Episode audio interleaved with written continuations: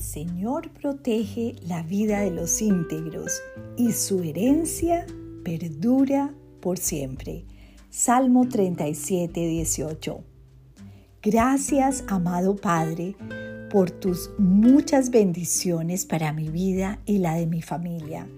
Gracias por tu palabra que me recuerda lo importante que es para ti y para nosotros la integridad la cual nos prepara para recibir dignamente tus grandes regalos.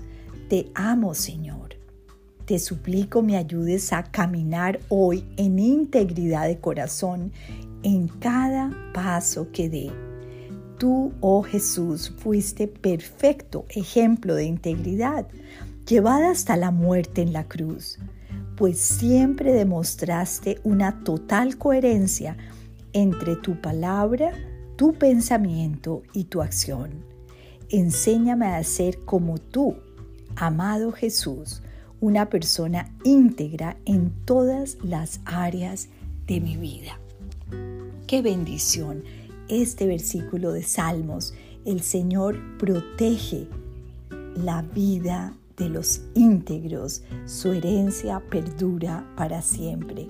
Es una promesa por eso nosotros tenemos que enfocarnos en vivir una vida de integridad, que sea consecuente lo que pensemos, lo que hagamos, con lo que decimos, que seamos una sola persona. Íntegro es ser uno, no solo cuando no nos ven, sino cuando nos ven, ser la misma persona delante de Dios.